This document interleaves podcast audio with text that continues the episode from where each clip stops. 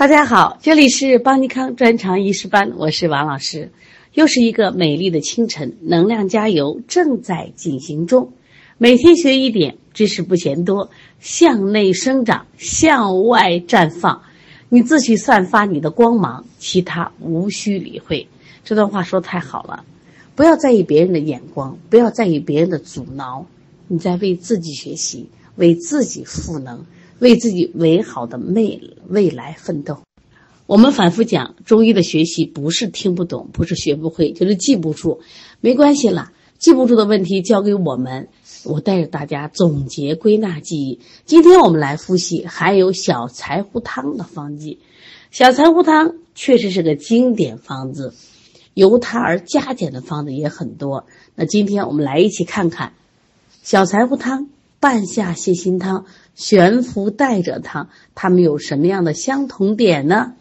而且它这个名字特别迷糊人。悬浮带者是两味药，那么两味君药吗？不对，只有悬浮花是君药，生姜量最大却不是君药啊，这都是考点。这三个方子啊是考题上经常出现的，它们的组成。小柴胡汤的组成是柴芹、姜夏、参、枣草。这里的柴芹是柴胡和黄芩，姜夏、参、枣草好理解，生姜、半夏、人参、大枣、甘草。注意这里是生姜。那么由它加减方的一个半夏泻心汤，它是秦连、姜夏、参、枣草、黄芩、黄连。你看它跟小柴胡汤里有区别没有？它去了柴胡，加了黄连。注意，姜变成了干姜。好，第三个方子悬浮带者汤，它是悬浮带者姜夏参枣草。注意啊，在这里，我们说小柴胡汤里是柴胡黄芩，而它是悬浮带者。这里有个考点，悬浮带者的比例是三比一。在这个方子里，生姜用量最大，却不是君药。小柴胡汤是个非常重要的方子，那我们一起就复习一下啊。小柴胡汤它能治三个病，我们最常见的就是它的伤寒少阳症，往来寒热，胸胁苦满。昨天我们在复习关于寒热错杂、寒热往来的时候，是不是把它复习了一遍？对，那今天我们又换了一个，就是角呃角度来复习它，胸胁苦满，默默不欲饮食，心烦喜呕，口苦咽干，目眩。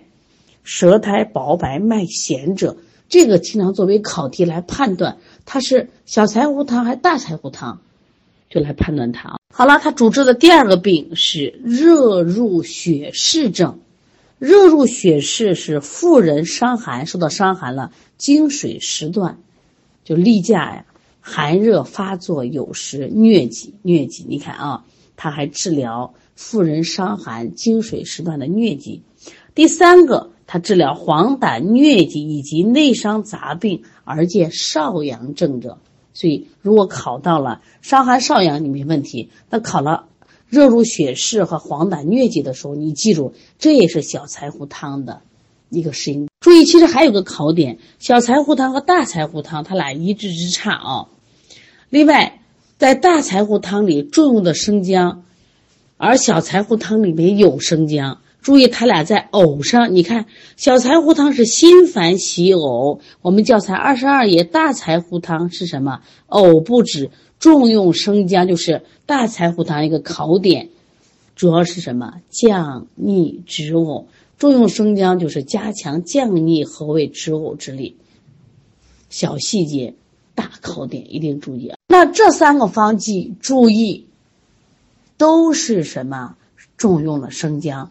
都体现了增强降逆止呕和胃的力量啊！另外还有个考点，我说大家注意一下。我们刚才说小柴胡汤是柴芹、姜夏、参、枣草；半夏泻心汤里是秦连、姜夏、参、枣草；悬浮带者汤是悬浮带者姜夏、参、枣草。我们重点说的是，它们都有姜夏、参、枣草。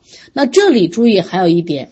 半夏泻心汤和小柴胡汤，他们俩还都有黄芩，所以如果光考他俩的时候，他们的共有药物有几个？看，都有黄芩，都有姜夏参枣草，但是一定记住，小柴胡汤里是生姜，半夏泻心汤里边是干姜，把这搞清楚啊。我们下面复习另外一个点：生姜量最大不是君药的方剂。注意这个呢，也是我们一个重要的考点。我知道之前好分享过，我再强调一下。我们学过吴茱萸汤，它重用的生姜，温胃散寒、降逆止呕。但是，生姜不是君药，吴茱萸是君药。吴茱萸这一个考点是一药而三经并治，胃肝肾。悬浮带者汤，生姜量用量多重是最大的，可以增加和胃降逆止呕的，但不是君药。这里边悬浮花是君药，而且还有个考点是必须是包煎。我们刚才提到的大柴胡汤，它是重用生姜，但生姜不是最大，柴胡是君药。注意，吴茱萸汤和悬浮带着汤是用量最大，不是君药；大柴胡汤是重用生姜，但它量不是最大的。我们可以把教材打到二十二页，看一下大柴胡汤，他对大量用生姜有什么样的评价？他说。半夏和胃降逆，配大量生姜，治呕逆不止。看见了没？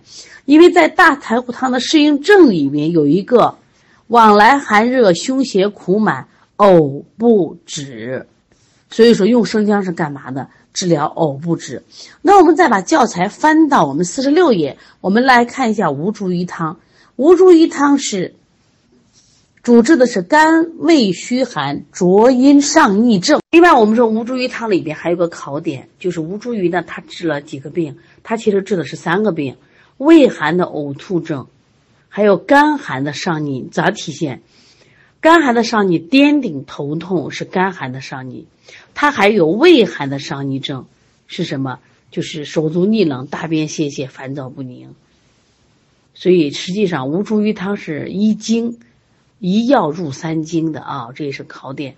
另外，它的考点刚才我们说过了，这个呃生姜用量最大，却不是君药，这是一个它的考点啊。下来我们看一下悬浮带者汤，它对生姜这个使用的评价。那么悬浮带着汤，它治疗的是胃虚痰阻气逆症，所以它有没有这种恶心？你看纳差、恶逆、恶心、肾火、呕吐。你发现了没？不管大柴胡汤，还有吴茱萸汤，还有悬浮带着汤，都提到了恶心，是不是？呕吐。那这个时候呢，我们用生姜和胃降逆，以增呕吐之效。另外，在这个悬浮带着汤里边，它还有个作用，因为它可以宣散水气，以助祛痰之功。所以把它三个的作用也看一看啊。为什么三个方剂都重用生姜？作用基本上是一样的，但是悬浮带着汤还有一个宣散水气、以助祛痰之功。我们现在看吴茱萸汤，它对这个生姜的使用有什么评价呢？吴茱萸汤它主治的是肝胃虚寒、浊阴上逆症。你看它的适应症是食后泛泛欲呕，吃完饭就想呕，泛泛欲呕，或者呕吐酸水，或干呕，或吐清咸冷漠。你看。所有的吐它它都有了，是不是？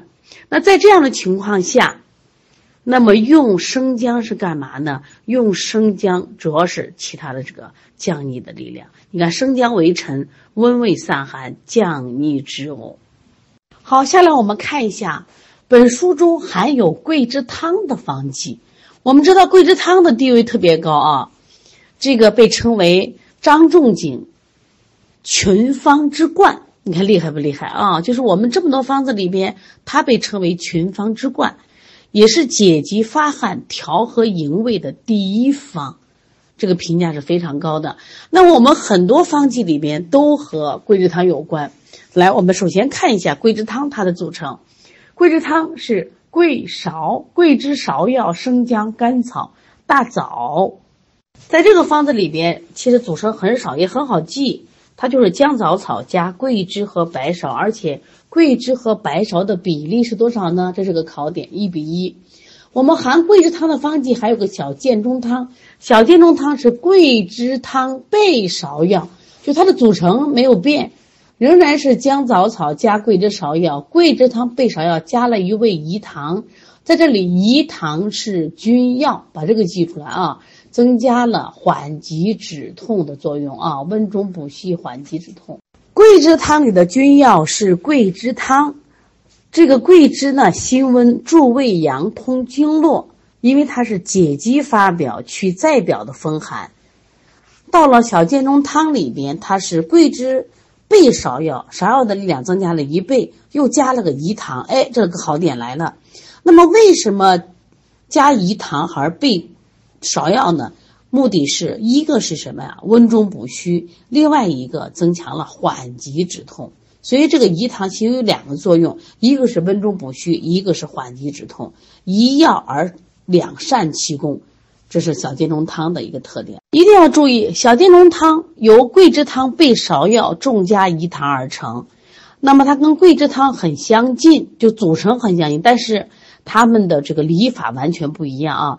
桂枝汤是以桂枝为君，桂枝和芍药用量相等，解肌发表，调和营卫，主治的是外感风寒、表虚、营卫不和症；而小建中汤是以饴糖为君药，具有温中补虚、缓急止痛；芍药备桂枝，意在温中缓急，主治的是中焦虚寒和虚劳里急症。注意两个的区别啊！因为药物都太相似了啊！好，现在我们来看一下黄芪建中汤和当归建中汤，它都不是我们专场要考的考点，但是我们拿过来做一个比较，大家知道啊。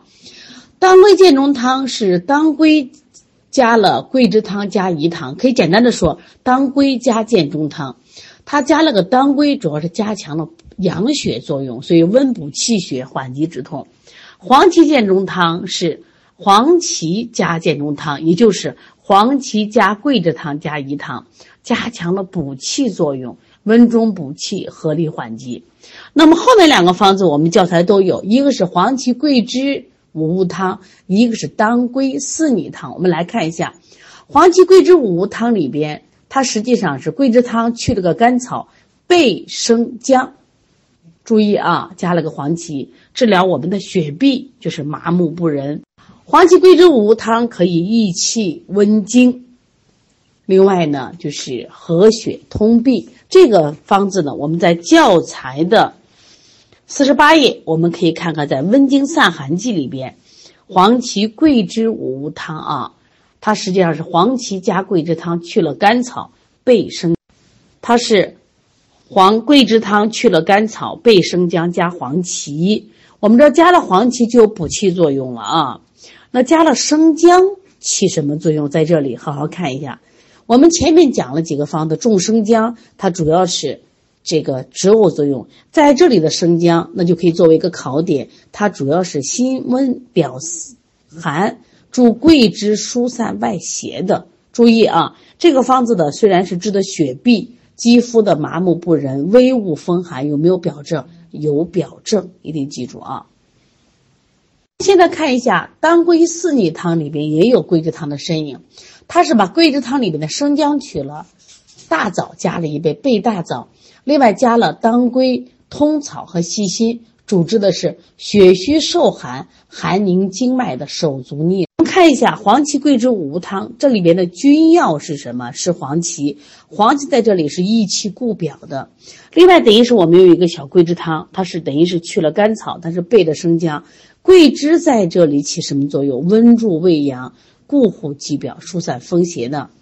那么芍药依然是养血和血，敛阴和阳。那么桂枝和芍药相配，可既可以疏散外风，也可以调和营卫。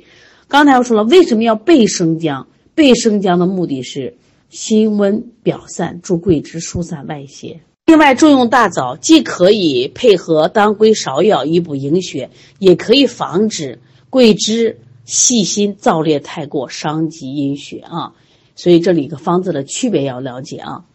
它们其实都含有桂枝汤。当归四逆汤是出现在温经散寒剂啊，这跟黄芪桂枝五物汤是一样的，教材四十八页。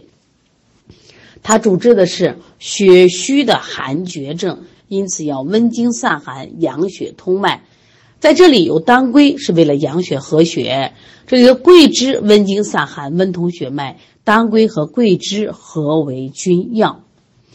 另外，它为什么要加通草？为什么要加细辛呢？细辛在这里也是温经散寒，助桂枝温通散脉。另外，为什么要加这个通草？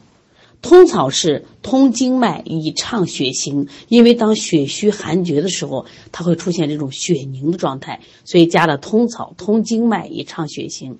另外呢，我们知道它是去了生姜、备大枣，大枣在这里和甘草配伍，健脾养血。这里边记忆的重点是桂枝汤、小建中汤、黄芪桂枝五物汤和当归四逆汤。我们。这个因为它这个方药的组成往往也是个考点啊，它不是直接让你背桂枝汤有什么这个组成，它主要是它含有什么含有什么。比小建中汤就桂枝汤的比例一比二，它很考。为什么要加饴糖？是不是？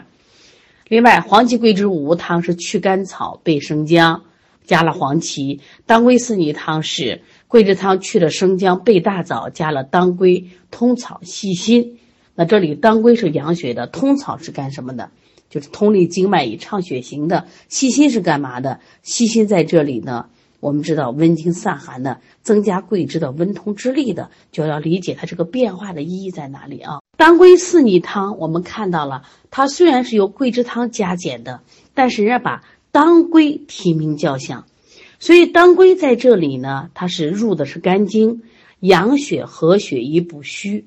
而桂枝在这里起了什么作用？温经散寒以通脉，二者共为君药。它的目的在哪？温经散寒，养血通脉。好，下来我们来看一组左右手脉不调的方剂，在我们本方剂里面有三个。第一个是蒿芩清胆汤，它的脉象描述的是脉数而右滑左弦。通泻药方里面写的是脉两关不调，左弦而右缓；桑杏汤里面写的是脉浮数而右脉大。好，现在我们来看一下蒿芹清胆汤，它的脉象是脉数，数是热的意思，右滑左弦，看出来没？入的是肝胆经，而然有没有湿？有湿。我们知道脉象左边是心肝肾，右边是什么？肺脾肾啊。注意，滑是有湿的意思，咸是入肝胆经，而且呢，它整个症状属于寒热如疟，像痢疾一样，寒轻热重。昨天我们在对比寒热往来、寒热错杂的方剂里，是不是也提到了蒿芹清胆汤？当然还有大柴胡汤、小柴胡汤。那这个蒿芹清胆汤里的方子有没有口苦？对，有口苦，还吐酸水，或呕吐咸而黏，或者是干呕。呃，腻都会有啊。在这个方子里头，我们用了这个竹茹治窍，都是什么？清胆胃、治热、除痰、消痞。在这里还有个考点，小柴胡汤用的是柴胡，来这个治这个疏泄少阳之邪。在这个蒿芹清胆汤里边用的是青蒿，清透少阳的邪热。在蒿芹清胆汤里面还有一个。碧玉散含着一个方子啊，碧玉散实际上是清代滑石和甘草组成。注意这是个考点啊。说到碧玉散，它不是一个药，它是三个，是清代滑石和甘草。下来我们来看一下痛泻药方。痛泻药方也是在我们和解剂里出现的啊，治疗脾虚肝旺的痛泻。它的方子里头，你看对脉象的了解是脉两关不调，左弦而右缓。缓是什么意思？脾虚呀，是不是？因为它肝旺脾虚，你看左弦而右缓，肝旺脾虚，它肠鸣腹痛，大便泄泻，泻必腹痛，拉的时候一定痛，但是拉完以后缓，这是它一个特点啊。肝旺脾虚之这个痛泻，它的君药是谁呢？